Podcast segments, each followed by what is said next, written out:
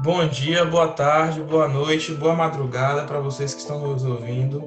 Aqui é o Polícia Cast, eu sou o Francisco Júnior, sou soldado da Polícia Militar do Estado da Bahia e nós vamos ter nosso primeiro episódio hoje que o tema é Atuação Policial Militar em Crimes Praticados por Agentes Políticos, a tênue linha entre a atuação legal e o abuso de autoridade. Como convidado, nós temos aqui o professor Wesley Ramos, que é instrutor do curso de formação e aperfeiçoamento de praças e soldados. Então vamos ap apresentá-lo. Diga aí, Ramos. Bom, bom dia, boa tarde, boa noite, boa madrugada. Para mim é uma satisfação estar aqui com você, Machado, com você, Santiago, e com meu xará o Wesley, futuro aluno lá do nossa, das, das nossas fileiras. Estou aqui à disposição para poder contribuir aí nesse bate-papo que a gente vai construir a partir de agora.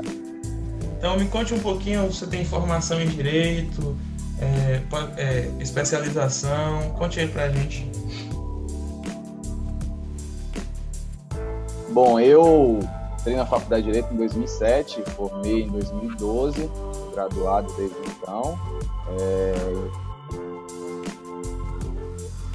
eu sou habilitado para o exercício da advocacia. No ano seguinte, eu fiz uma especialização em direito público, que cuida das disciplinas de direito constitucional, ambiental, tributário, e isso em 2013. Em 2015 eu concluí, portanto, eu tenho pós-graduação em direito público. Em 2016, eu fiz uma outra especialização pela PUC de Minas Gerais em Filosofia e Teoria do Direito, concluí em 2017, ano em que eu iniciei um outro curso de especialização em História e Filosofia pela Universidade Interamericana, concluindo em finalzinho de 2018. E em 2020 eu fui aprovado no programa de pós-graduação em Direito da Universidade Federal da Bahia, atualmente aluno do curso de mestrado da UFBA. Sou instrutor das disciplinas é, Direitos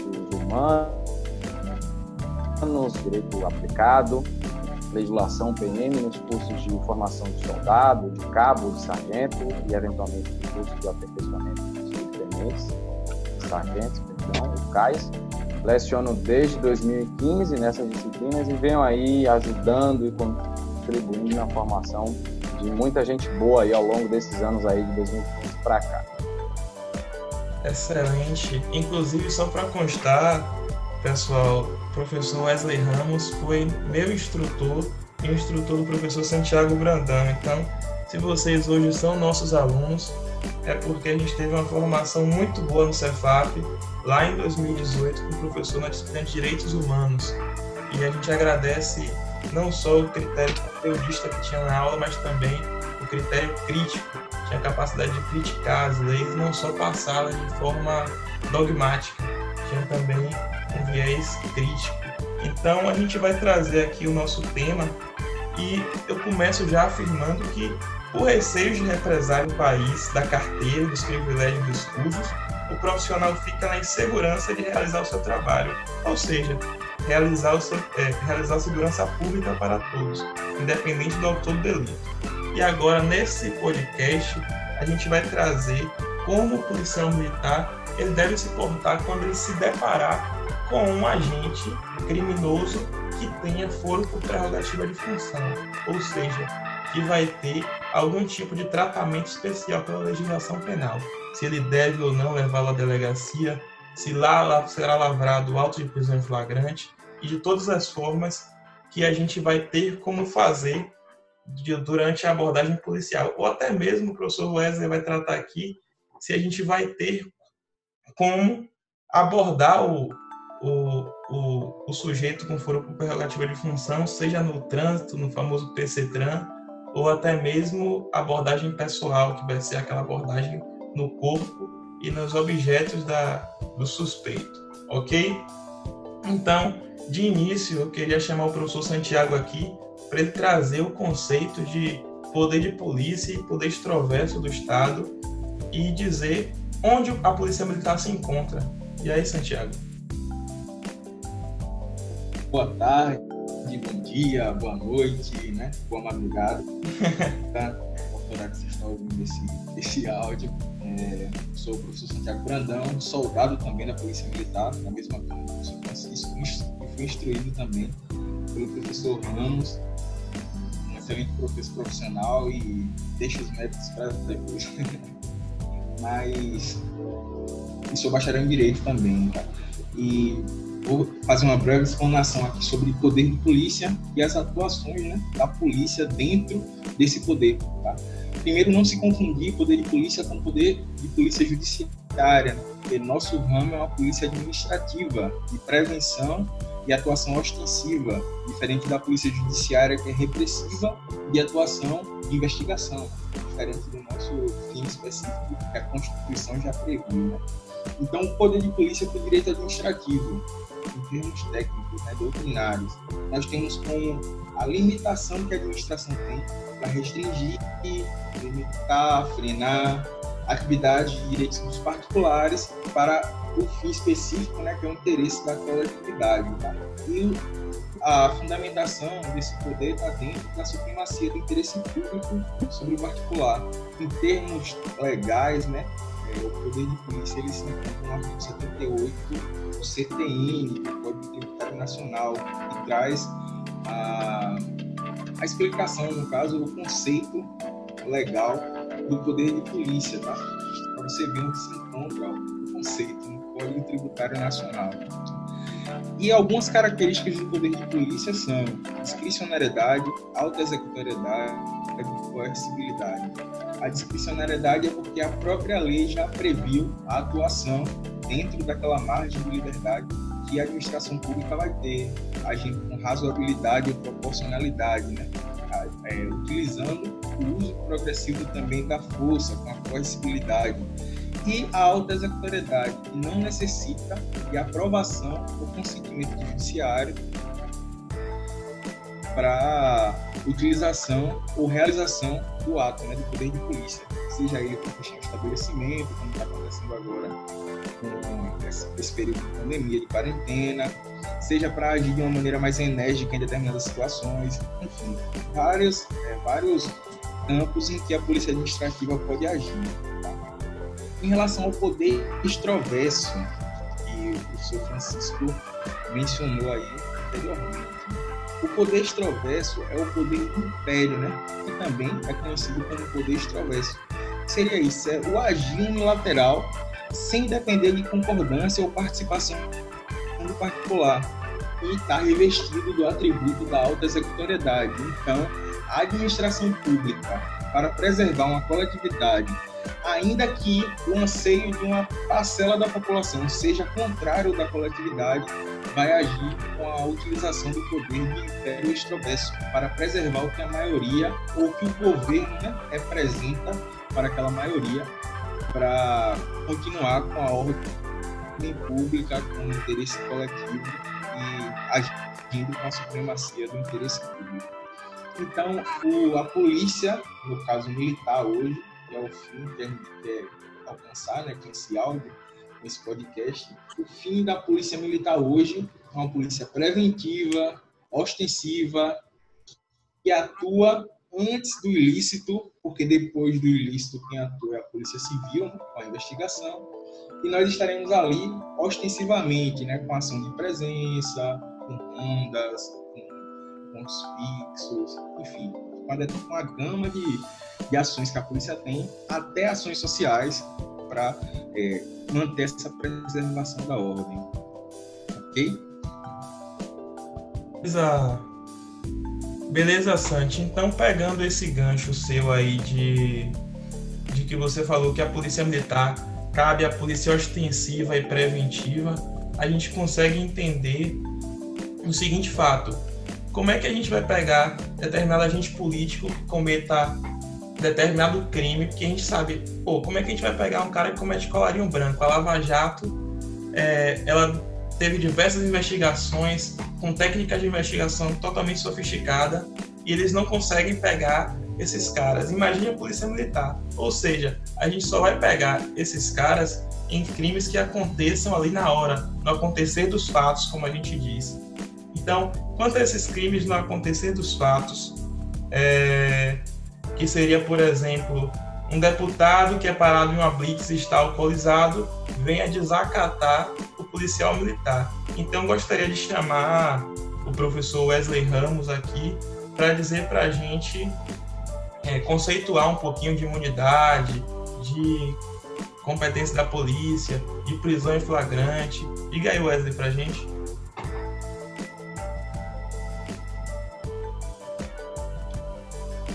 Bom, é, esse tema é de uma relevância sem igual para a atividade policial. Vez ou outra a gente se depara com, com os colegas melindrados em atuar, porque indivíduos revestidos desse, dessa proteção, garantia, foro privilegiado, ou foro por prerrogativa de função, ou foro especial, queira chamar, é, entendem que essa garantia é restrita, quando na verdade a gente sabe que não é, que a própria Constituição impõe limites a ela. Pois bem, meus queridos colegas, é, eu gostaria de fazer uma, uma pequena digressão aqui para poder explicar algumas coisas, se me permitem, desde os conceitos de, de prisão, para a gente perpassar aí e conseguir construir uma narrativa que leve ao nosso querido ouvinte a compreensão mais é, apurada acerca do que a gente pretende discutir aqui. Pode ser? Pronto, vamos nessa. Bom, é, é, se a ideia é falar de prisão em flagrante, a gente precisa considerar que prisão nunca é a regra. Prisão dentro de qualquer ordenamento jurídico de uma sociedade organizada, de um Estado democrático de direito, ela é a exceção. Por isso a gente chama de direito penal a última racha, a última razão. Ou seja, alguma coisa falhou para que o Estado use a sua força para impingir sobre alguém a restrição de direitos ou a restrição de liberdade. Pois bem, se a gente consegue entender que prisão não é uma exceção à regra da liberdade, está lá capitulado como direito fundamental no artigo 5 inciso 72 da nossa Constituição, de que ninguém será considerado culpado até o trânsito em julgado da sentença penal condenatória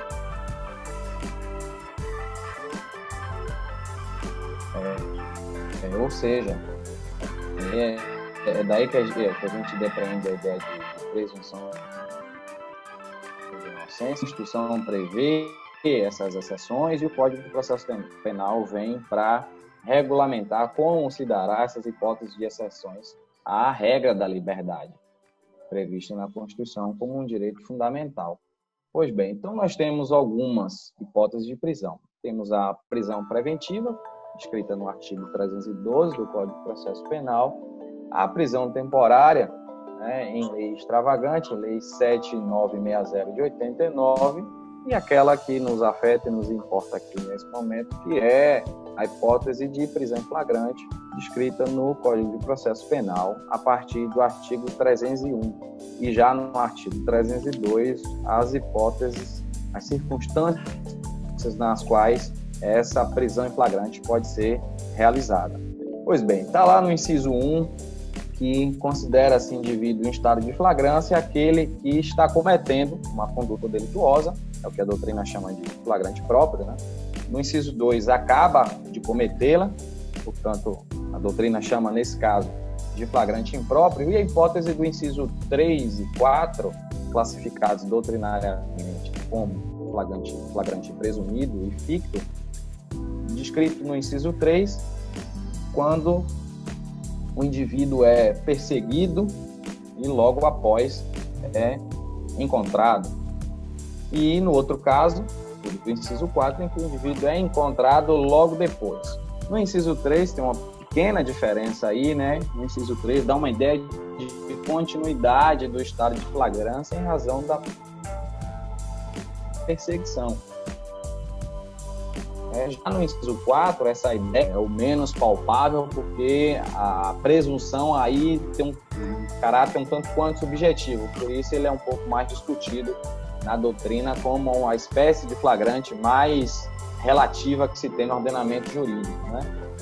É interessante destacar que no momento da prisão, né, nós temos a, a, a, a súmula do STF, a súmula vinculante 11, que trata sobre como a autoridade policial, como o policial militar deve agir, especialmente no que diz respeito à utilização da algema. Também está regulamentada na Lei 8858 de 2016. Então, ainda que o indivíduo esteja em estado de flagrância, se a gente está falando em relativização, flexibilização de um direito fundamental, qual seja o direito à liberdade, esse indivíduo precisa ser respeitado amplamente, já que está na iminência de ser retirado do convívio social para ser para ter a sua liberdade cerceada.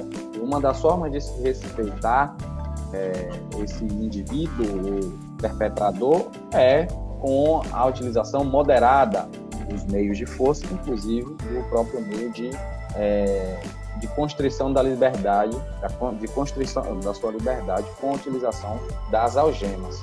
Portanto, a prisão flagrante, ela em regra tem prazo de 24 horas, né? E a soltura deste indivíduo pode se dar eventualmente com um pedido de relaxamento de prisão ou com uma liberdade provisória eventual. Isso já atribuição da autoridade policial por quanto delegado de polícia.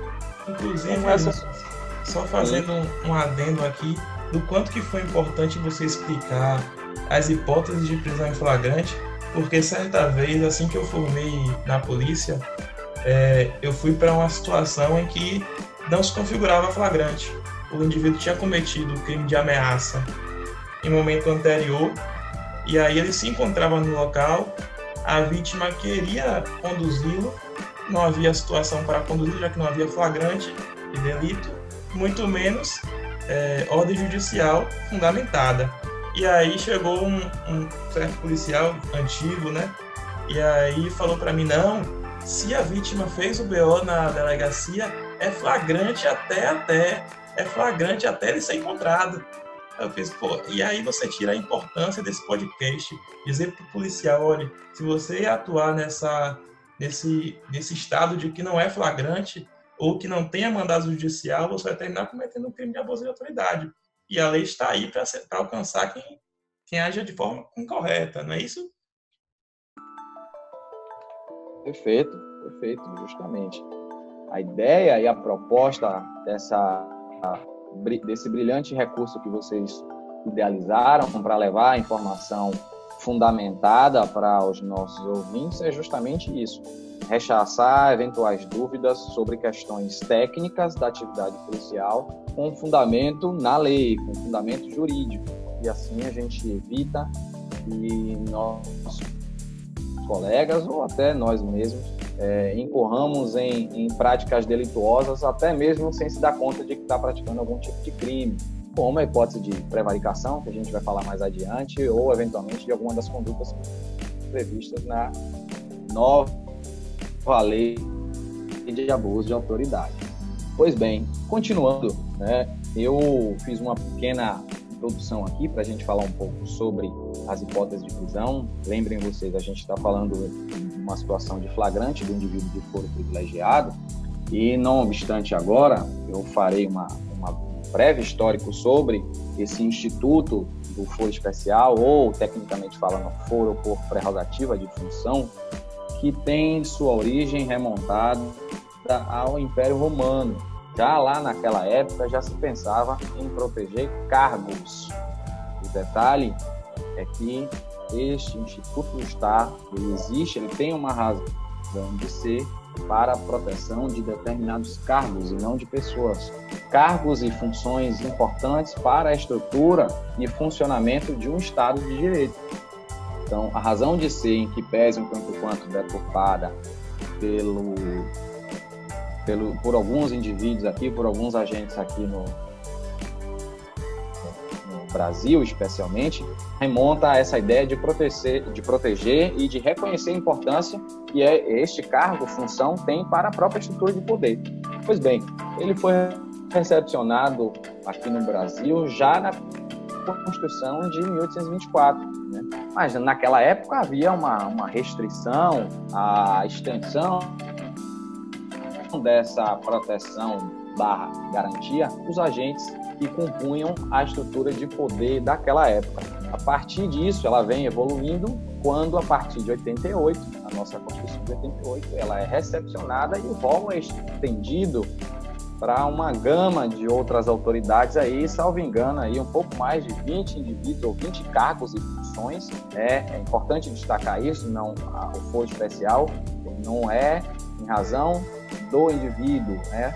A gente pode até chamar de de persona, em razão da pessoa, mas é a razão da pessoa que ocupa aquele cargo. Ou seja, se aquele indivíduo deixar de ocupar aquele cargo ou função, uma outra pessoa que ocupá-lo também será revestido dessa proteção, dessa garantia. Pois bem, então essa é a parte breve histórico aí de quando se tem origem, né? As primeiras menções da ideia de foro especial, a recepção no nosso ordenamento jurídico, em 1824, né? a extensão desse rol de autoridades que passam a ser, a partir de agora, contemplados com essa garantia a partir de 88 até que a gente chega a partir da sob a égide da Constituição de 88 essa ideia de, imunidade, né?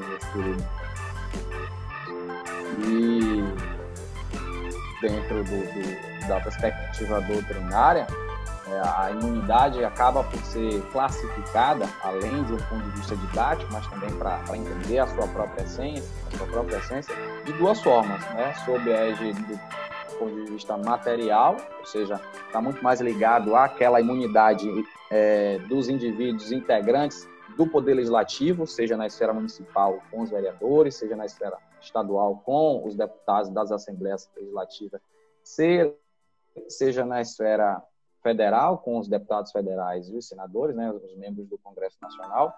Essa imunidade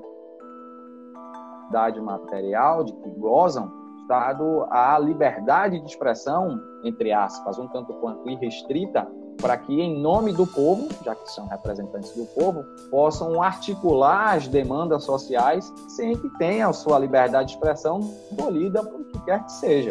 Tá? Então, essa é a essência, esse é o objetivo da imunidade material propriamente dita.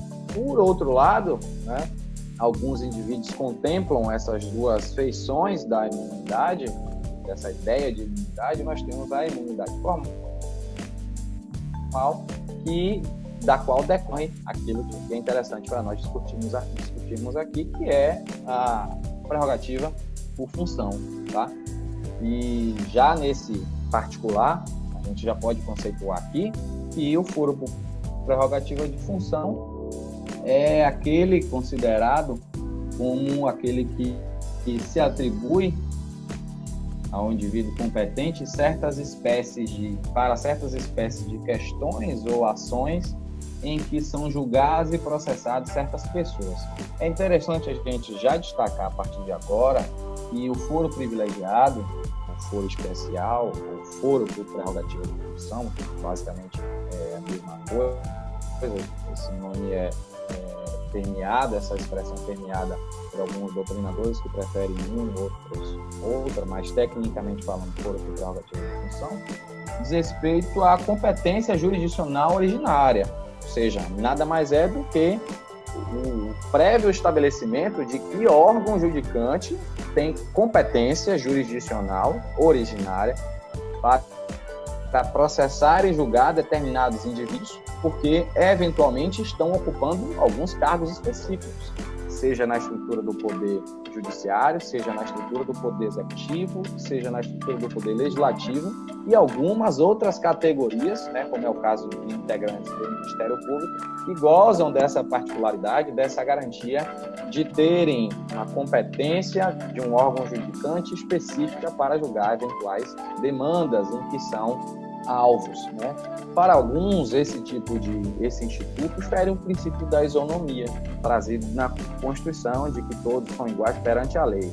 Para outros, e talvez esse seja o entendimento majoritário, que pese toda essa deturpação do conceito de foro privilegiado, para outros nada mais é do que uma proteção justa e legítima criada pelo Estado, recepcionado pela Carta Constitucional, pelas nossas cartas constitucionais, é para reconhecer a importância de que tem esses indivíduos que ocupam esses cargos, como eu disse, de extrema importância para a estrutura de poder, indispensáveis à dinâmica das atribuições executivas, administrativas, legislativas e judicantes, sem, a, sem as quais é, toda essa dinâmica poderia ficar comprometida com eventuais decisões de primeira instância ou de alguns juízes que pudessem, de alguma forma, levar algum tipo de reflexo prejudicial ao andamento das atividades do, da administração pública direta, indireta,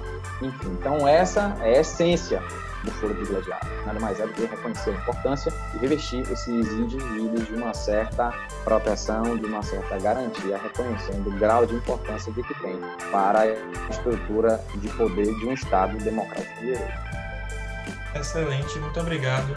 Agora eu queria perguntar para o professor Santiago aqui, direito administrativo, porque é o seguinte, é, a gente sabe que a legalidade constitucional que se dirige ao civil, aquele que não é integrante da administração pública, ele quer dizer que ao particular é permitido fazer tudo aquilo que a lei não proíbe, está no artigo 5 inciso 2 da Constituição Federal. Mas eu queria, Santos, que você explicasse para a gente aqui no que tange a legalidade administrativa, a legalidade prevista para a administração pública. Então, nos dê essa contribuição aí, meu irmão. Bora lá. É, sobre o princípio da legalidade. Dentro do direito administrativo, assim como na Constituição, os dois viés são iguais, tá? Para a administração pública, é como se fosse um dever, é um poder, um dever, né? Que você tem, é um princípio que rege todo o ordenamento. Então, a administração pública está vinculada ao princípio da legalidade, artigo 37 da Constituição Federal, para os serviços públicos. Assim como a polícia militar também só age dentro da legalidade, daquilo que a lei já previu ou já estabeleceu previamente. Já o particular não, ele faz tudo que a lei não proíbe. Então, algumas condutas do particular possam ser vistas por nós policiais né, de uma maneira que para eles é normal. Então, já em relação ao serviço público, a gente está pautado na lei. E se a gente for parar para analisar, especificamente policial militar, nós temos códigos diversos, né? Nós temos a própria Constituição, que é a Carta Magna, nós temos estatuto, nós temos o Código Penal, temos o Código Penal Militar, o Código de Processo Penal e o Código de Processo Penal Militar. Então, já para o servidor público, a legalidade ela é muito ampla, não se restringe apenas a um código ou a um estatuto. Vários, outros é, vários outros códigos também abrangem o servidor, né? o funcionário público ou o servidor público. Agora a parte que o policial quer saber, irmão. Me diga uma coisa: se o policial, enquanto estiver, de serviço, se deparar com a situação de flagrante de uma, de uma pessoa dessa que tenha foro por prerrogativa de função, ele quer saber como é que ele deve agir. Porque o policial, ele às vezes tem medo né, de agir de forma incorreta e terminar sendo tolhido pela própria lei, ou seja, terminar sofrendo uma criminalização, uma punição por conta de um ato próprio que ele tentou fazer é, para garantir a segurança pública da sociedade. E ele quer saber como é que ele deve agir. E aí eu sempre digo, numa frase que eu ouvi do Tenente Dória, da, de lá da companhia, que é o seguinte, quando a gente dá instrução para instrução policiais, a gente dá instrução com dois objetivos. O primeiro é deixar ele vivo e o segundo deixar ele solto. E essa instrução da gente é com a intenção de deixá-lo solto, então explica para a gente como é que o policial faz para não sofrer sanções ao tentar aplicar a lei em face de uma pessoa que tenha fura por prerrogativa de função. Porque inclusive eu já me deparei com isso. Eu acredito que Santiago também já tenha se deparado com isso. O Wesley, quando entrar, vai se deparar com isso. O senhor provavelmente já se deparou com isso. E vários policiais também já se depararam com isso. Então, explica pra gente como é que o policial deve agir para ele não incutir no abuso de autoridade. Perfeito. Primeiro, a fala desse colega oficial aí, que falou da necessidade de estarmos vivos e soltos, é indispensável, óbvio. É, você, meu amigo aqui presente, você, meu amigo colega, irmão de farda, nos escutou agora, é importante sem embargos, é comum que passemos por isso, principalmente quem está na atividade é, ostensiva, é comum que nós passemos por situações como essa. Né? Quem já trabalhou na área, quem já vivenciou a oportunidade de fazer um policiamento de trânsito, né, as famosas polícias policiais, com toda certeza já se deparou com alguém com aquela famosa carteirada, que é o hábito que o indivíduo tem, infelizmente é corriqueiro aqui na sociedade brasileira, de ostentar a autoridade que eventualmente possua para afastar qualquer tipo de implicação ou desconto pelo trabalho policial. Pois bem, meus queridos, a ideia aqui é levar segurança na atuação policial, levar segurança para você, para o nosso colega Machado falou aqui, para que você continue livre, podendo trabalhar e levando uma qualidade ainda maior na prestação do serviço policial. Pois bem, o que a gente precisa reiterar aqui é o fato de que, que pese haja previsão constitucional né, na Constituição Federal e na Constituição Estadual do foro privilegiado, eu vou usar essa expressão, vai ser mais fácil a gente trabalhar ela de forma resumida, tá? ela se estende, como eu falei agora há pouco, à competência jurisdicional. Vou repetir. O foro privilegiado se estende à competência jurisdicional. Isso quer dizer, na prática, quer dizer que a lei, reconhecendo a importância que esse indivíduo tem para a estrutura de poder organizado, permite que ele seja processado e julgado em instâncias específicas. Ponto. Algumas dessas autoridades têm o hábito de transcender ou de estender essa garantia de que possui para situações habituais, especialmente aquelas ligadas à abordagem. Existe algum impedimento legal que afaste a importância e a obrigação do policial militar em realizar a abordagem, ou seja, busca pessoal, a busca domiciliar e a busca veicular, capitulada lá no artigo 245 do Código de Processo Penal. O indivíduo, portanto, com foro privilegiado, ele também está revestido de uma proteção até da abordagem policial? Não. Significa dizer que ele pode, assim como qualquer pessoa, para não ferir mais uma vez o princípio da isonomia, pode ser abordado como qualquer pessoa. A lei não traz nenhuma imposição, nenhum fato impeditivo para que o policial militar exerça aquilo que a Constituição fala lá no artigo 144. Realizar o policiamento ostensivo, a proteção do patrimônio, da integridade das pessoas. Então, não há nenhum óbvio de atuação policial quando alguém, quem quer que seja, uma eventual autoridade, se apresente com o poder que ele confere, com o poder que o Estado lhe conferiu, com essa garantia de que tem força do foro privilegiado e querer eximir-se de uma abordagem policial, né? tecnicamente falando, de uma busca pessoal ou de uma busca domiciliar, se for o caso. Então, o policial não só pode, como deve realizar a abordagem. E aí vem o pulo do gato, meu amigo. Você está me ouvindo? pulo do gato é o que o próprio artigo 240 chama de fundo suspeito. Supremo Tribunal Federal já foi instado a se, a se posicionar para dizer ou conceituar, já que para boa parte da doutrina é um conceito aberto, fundado a suspeita, para trazer elementos mais palpáveis, mais subjetivos, para dizer assim, olha, não basta só o instinto policial, muito comum para quem trabalha no policiamento ostensivo. Esta fundada suspeita que vai levar o policial a fazer uma busca pessoal, uma busca domiciliar, uma busca veicular em determinado indivíduo, independente dele ter ou não foro privilegiado, não pode só se basear num fator instintivo, subjetivo por demais.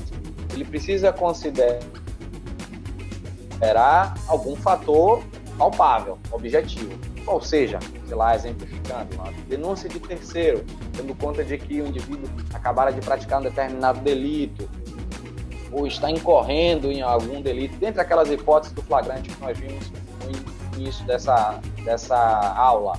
Ou ainda, né, se o policial militar conseguir observar que o indivíduo porta alguma coisa, ostenta algum objeto na linha de cintura, se possa presumir, ainda que de forma é, instintiva, que aquele indivíduo está portando algum, alguma arma, seja arma branca ou arma de fogo. Então, a fundada suspeita que pode é, confirmar ou respaldar, uma expressão que a gente gosta muito de usar na polícia, a atuação desse policial precisa vir travestida não só desse conceito subjetivo, mas de algum fator objetivo. Para que aí sim, você atuando na legalidade, impingir sobre quem quer que seja a sua autoridade enquanto policial militar e abordá-lo, fazer a busca que esteja né, incorrendo em nenhuma prática delituosa. Você está ali exercendo um poder que lhe foi conferido pelo Estado, protegido pela Constituição no artigo 144, protegido pelo Código de Processo Penal no artigo 240. E não vejo nenhum fator impeditivo legal que isente indivíduos com foro privilegiado de serem abordados. Claro que causa uma situação de constrangimento, né? causa uma situação de transtorno, a gente sabe de eventuais represálias oriundas de alguma é, atividade um pouco mais vigorosa deste policial, mas meu amigo, vá com segurança que você não está fazendo nada aquém do que deveria fazer, nem nada além do que deveria fazer. Para o aquém, os moldes e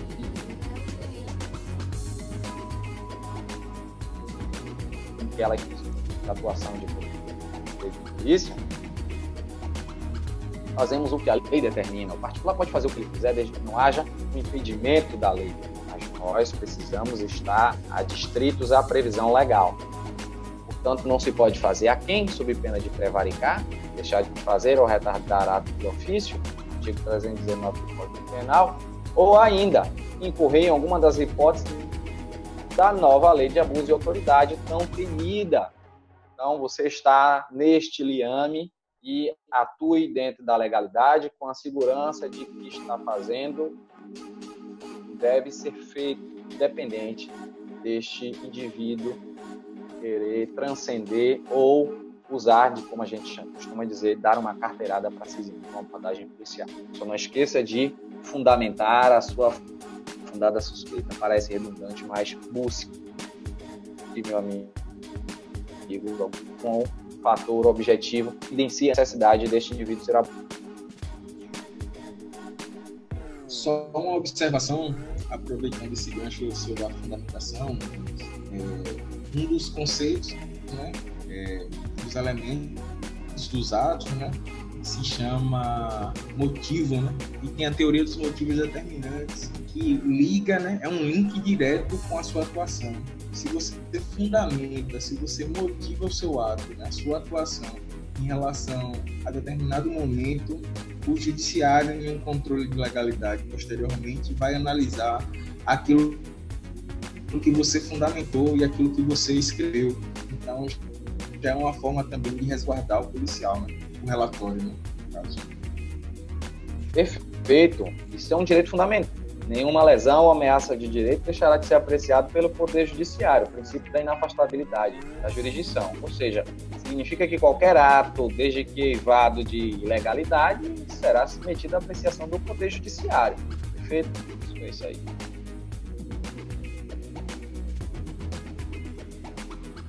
É, show de bola.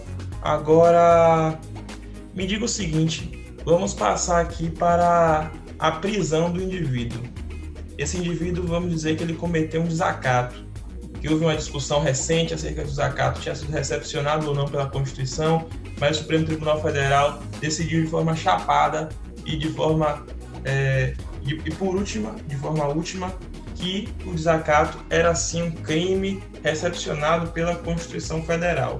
Então vamos dizer que determinado deputado é, tenha desacatado o policial militar que está nos ouvindo aqui. O policial militar deve fazer o quê? Ir à delegacia, é, comunicar a corregedoria, é, não fazer nada, deixar passar, comunicar o comandante. O que, que ele deve fazer?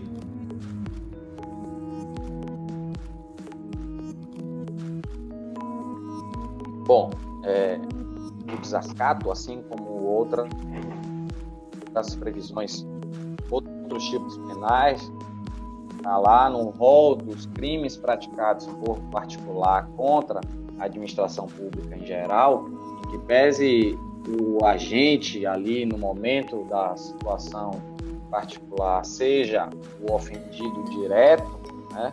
mas a lei atribui a ofensa à administração pública. Portanto, quem está sendo ofendido ali naquele momento não é o policial em pessoa, sim o Estado, sim a administração pública. Né? Pois bem, é... a gente, recobrando os ensinamentos trazidos agora há pouco sobre prisão em flagrante, o indivíduo que está em estado de flagrância, o policial tem o dever, o dever de atuar dever de a previsão constitucional e previsão do Código de Processo Penal, dever de dar voz de prisão e conduzi-lo até a autoridade policial. Isso vale para qualquer pessoa, com algumas raríssimas exceções, raríssimas exceções, qual seja presidente da República e alguns indivíduos que estejam em missões diplomáticas, para evitar algum tipo de incidente diplomático entre países é, Brasil e algum país estrangeiro. Então, como via de regra isso é pouco comum, vamos trabalhar com as hipóteses mais comuns, que são a regra, portanto. Então, se deparar com um indivíduo que acabara de praticar uma daquelas hipóteses lá do 302 do Código de Processo Penal, algum delito, nesse caso em particular, o crime de desacato, está cometendo a hipótese do inciso 1, flagrante próprio, perfeito, o Estado é vítima, você, na condição de representante do Estado, está ali para atuá-lo o indivíduo articula, tenta se eximir da sua responsabilidade, tentando utilizar subterfúgios e recursos para tentar afastar a sua autoridade, impingindo a dele sobre você, meu colega policial. Bom, é, ele vai invocar o foro privilegiado como se acompanhasse ele para onde quer que seja. Leigo engano. Aliás, não é leigo engano, mas isso para tentar se eximir da responsabilidade, de forma deliberada. Ele sabe o foro privilegiado tem uma extensão própria, tem um limite próprio e não acompanha situações como essa. No caso de flagrante delito, este indivíduo deve ser, sim, autuado, levado, conduzido até a presença da autoridade policial. Portanto, é o delegado de polícia que vai assumir as providências a partir deste momento. Você, na condição de policial militar, está lá na Constituição Federal, a sua função é manutenção da ordem pública. Se aquele indivíduo afeta a ordem pública, ofende a ordem pública, ofende a administração pública, é seu dever, lembre-se, previsão constitucional e previsão do Código Penal. Você deve autuá-lo, sob pena de prevaricar. Deve, a voz de prisão, conduzi-lo até a autoridade policial. Ponto. Encerrou aí o seu trabalho.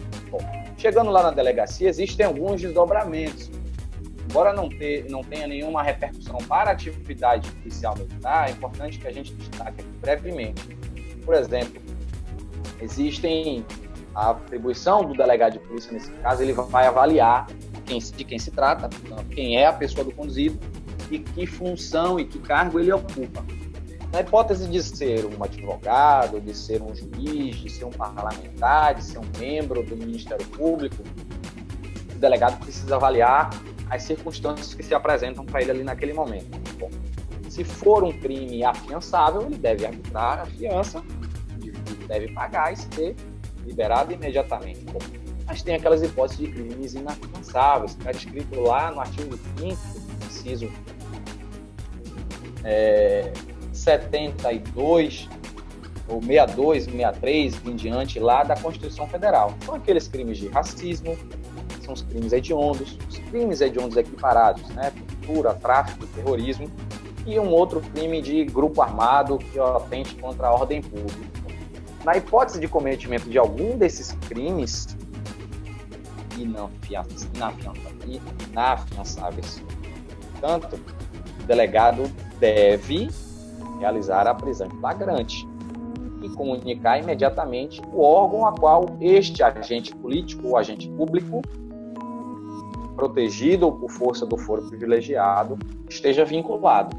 Então, uma coisa não afasta a outra. A atribuição do policial militar é uma.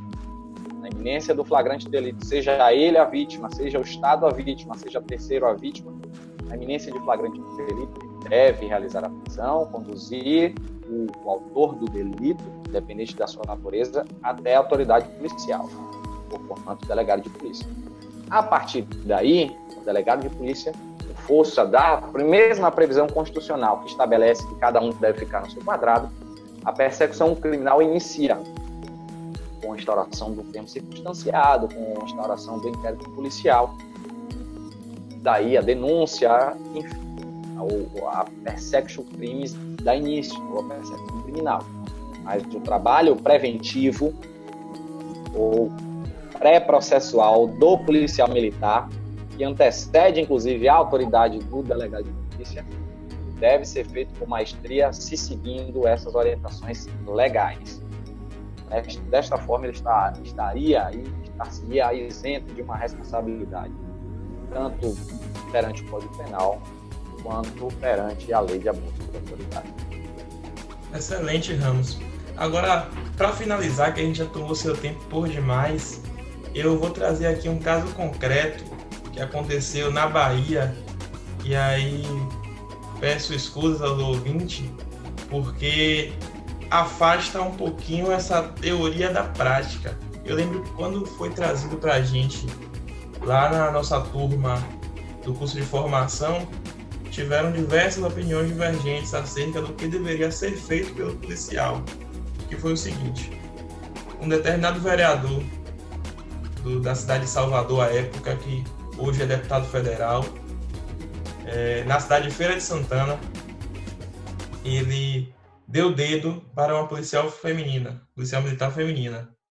E a discussão se, se abarcou no seguinte fato. Beleza, ela está em uma situação de flagrante. Ok, o vereador ele só tem esse tipo de imunidade contra a prisão no âmbito da circunscrição do município, ele estava em outro município.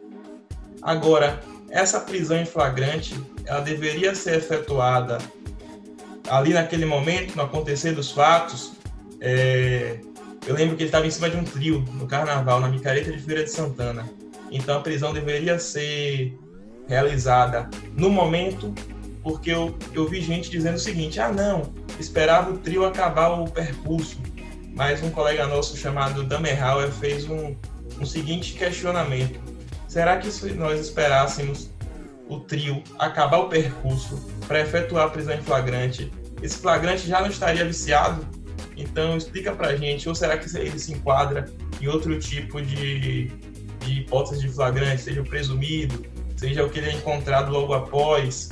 É, explica para gente essa situação, esse caso concreto que a Bahia toda, tenho certeza que todos os policiais que já faziam parte da corporação naquela época se perguntaram: se fosse eu naquele momento, o que eu faria? Pois bem, meu querido, essa situação de fato é, tornou-se pujante no seio policial, particularmente, mas é, todo mundo tinha uma opinião particular em relação a isso. Esse episódio serve de talvez de lição de como agir, de como não agir em, em circunstâncias semelhantes. Né? Pois bem, no meu sentir, essa essa essa essa ação, essa situação em si é um tanto quanto delicada, considerando principalmente as circunstâncias em que é preciso considerar a, a, o cenário em, em, que estava acontecendo, obviamente. Né? Então você fez bem quando mencionou aí a, o foro privilegiado que se estende aos vereadores, portanto, a distrito limitado a a sua circunscrição, circunscrição municipal, portanto, ele não carrega este foro privilegiado para outros municípios, obviamente, né? Em sendo vereador de um determinado município A, toda a sua todo o privilégio, toda a prerrogativa, ou especialmente do privilegiado, estaria limitado, estaria limitado àquela, àqueles limites, tá? Pois bem, neste caso em particular, havia ali sim o estado de flagrância do crime de desacato. Crime de desacato. Portanto, se algum policial, quem quer que fosse, independente de questões hierárquicas, tivesse eventualmente autuado né, aquele indivíduo autor do crime de desacato em estado de flagrância, não estaria fazendo nada a quem ou além do que a lei admite. Nada aquém nem além do que a lei admite. Então, é claro que é uma situação muito delicada, porque tratava-se de uma festa de largo, tinha muitas pessoas, em que uma ação como essa deve ser medida, especialmente na balança do custo-benefício, da viabilidade, da necessidade de agir desta forma, considerando todo o cenário, mas, mas em se tratando de um indivíduo né, que já não tinha ali nenhuma garantia, nenhuma proteção no que diz respeito especificamente ao foro privilegiado, quem quer que fosse, especialmente os policiais militares, diretamente ofendido ou não, tivesse autuado aquele indivíduo, naquele momento em que ele começa a desferir as palavras, né, atingindo, não a pessoa dos, dos policiais ali presentes, sim toda a estrutura da corporação. Então está tentando, tá tentando contra o Estado, a administração pública, incorrendo sem embargos nessa oportunidade no crime de desacato. Então, o policial militar poderia sim ter intervido, né, autuado, dado voz de prisão, conduzido ele até a autoridade policial e lá iria tomar as providências cabíveis, que aqui, neste particular, não nos importa, já que destaque, o objeto principal dessa aula, dessa nossa discussão, é a atribuição, é a atuação do policial militar no policiamento ostensivo. Então, esse caso é emblemático, ele é discutível em alguns pontos. Né? Essa, essa situação casuística ela é delicada, porque é preciso sim considerar as circunstâncias, mas ao pé da letra, indo à literalidade da lei, não haver, não, não, não sinto haver nenhum óbice poderia impedir ou limitar a atuação de algum policial presente ali naquele momento que pudesse dar a voz de prisão imediatamente e conduzir a autoridade policial. Excelente. Então, para finalizar aqui, vamos recapitular algumas coisas. Então, a imunidade e foro prerrogativa de função, ela é uma garantia estendida ao cargo de determinados indivíduos e não às pessoas então, por isso, essas pessoas não devem utilizá-las como privilégio, entendido? Então, a segunda hipótese é de que o policial pode se deparar com as seguintes situações: abordagem pessoal, ou abordagem veicular, ou a própria prisão desses indivíduos com foro por prerrogativa de função. E aí, o policial pode agir, o policial militar, do qual nós estamos tratando, policial pode agir, efetuar prisão em flagrante. E Ramos falou alguma coisa aqui que foi muito importante. Quando ele pratica esse crime de desacato, por exemplo, quem está sendo atingido não é a figura do policial enquanto pessoa, e sim a figura da polícia enquanto instituição.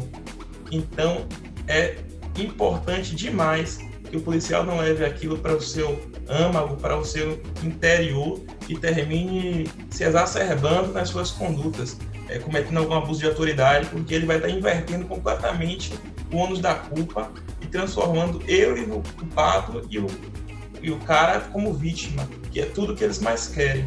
É, certamente aqui quem está ouvindo já passou por esse tipo de situação em que as pessoas, os, os criminosos, ficam indicando para o policial se exceder, seja na abordagem, seja no uso da força, no uso diferencial da força.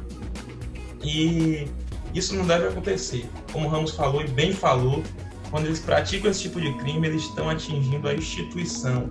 E nós, como agente da instituição, devemos agir de forma técnica e de forma é, tranquila, somente aplicando a lei, sabendo que o que acontecer a partir dali com o delegado de polícia já não nos cabe mais.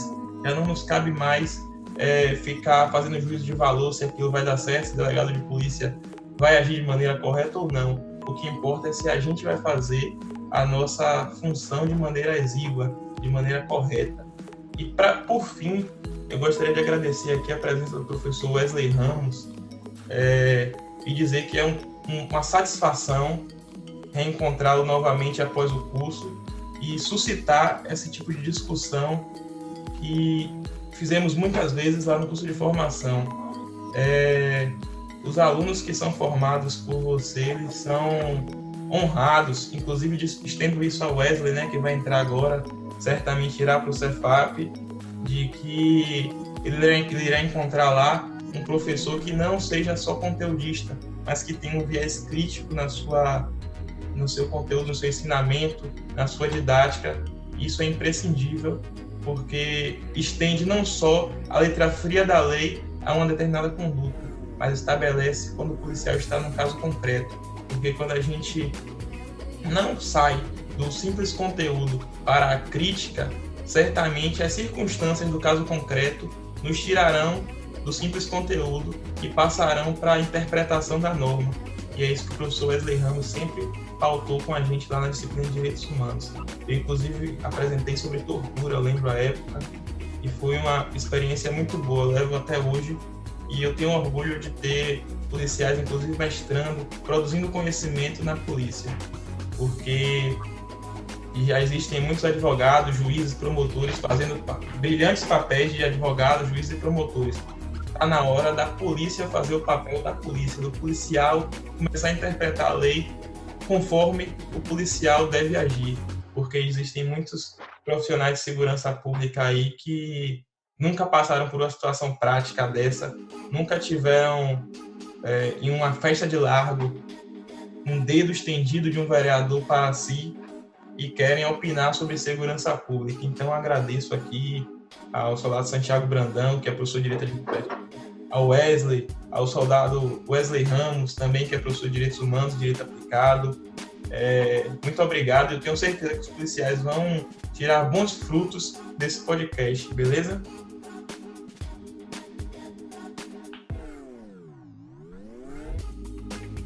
Bom, então, é... vamos falar? Vá. Eu, pra, eu agradeço a oportunidade de estar participando aqui com vocês. Né? A gente reconhece na condição de professor os alunos que têm potencial para poder é, discorrerem, para poder evoluírem do ponto de vista do conhecimento. Eu sou um entusiasta dos meus alunos, tenho muito orgulho de boa parte deles e com toda certeza vocês dois estão no hall do, daquilo que a gente sente como uma, uma participação, uma pequena contribuição na formação. Espero que a gente tenha atingido o objetivo aqui nesse encontro de levar informação, de levar segurança aos nossos irmãos de farda, aos que já estão aqui, aos que vão entrar, de como agir em determinadas situações capciosas, de como trazer a lei para o seu lado, de como impedir ou afastar, rechaçar a possibilidade de incorrer em alguma prática delituosa. Então, essa, esse conteúdo é de extrema importância, né? eu, eu reputo como algo indispensável para é, na construção de um policial militar é, proativo, inteligente, como você mesmo disse, alguém que leva o melhor, se tem de melhor na, no serviço policial militar. Então, vocês estão de parabéns pela iniciativa e eu fico aqui à disposição sempre que solicitado. Forte abraço. Forte abraço, meu irmão. Valeu, Santiago. Valeu, Wesley. E você que nos ouviu, continue acompanhando aí. Nós vamos trazer diversos temas aqui no que tange a atuação policial, como o policial deve agir. Claro que nunca substituindo a experiência de determinados policiais, mas trazendo somente a técnica. Beleza? Um abraço e até a próxima.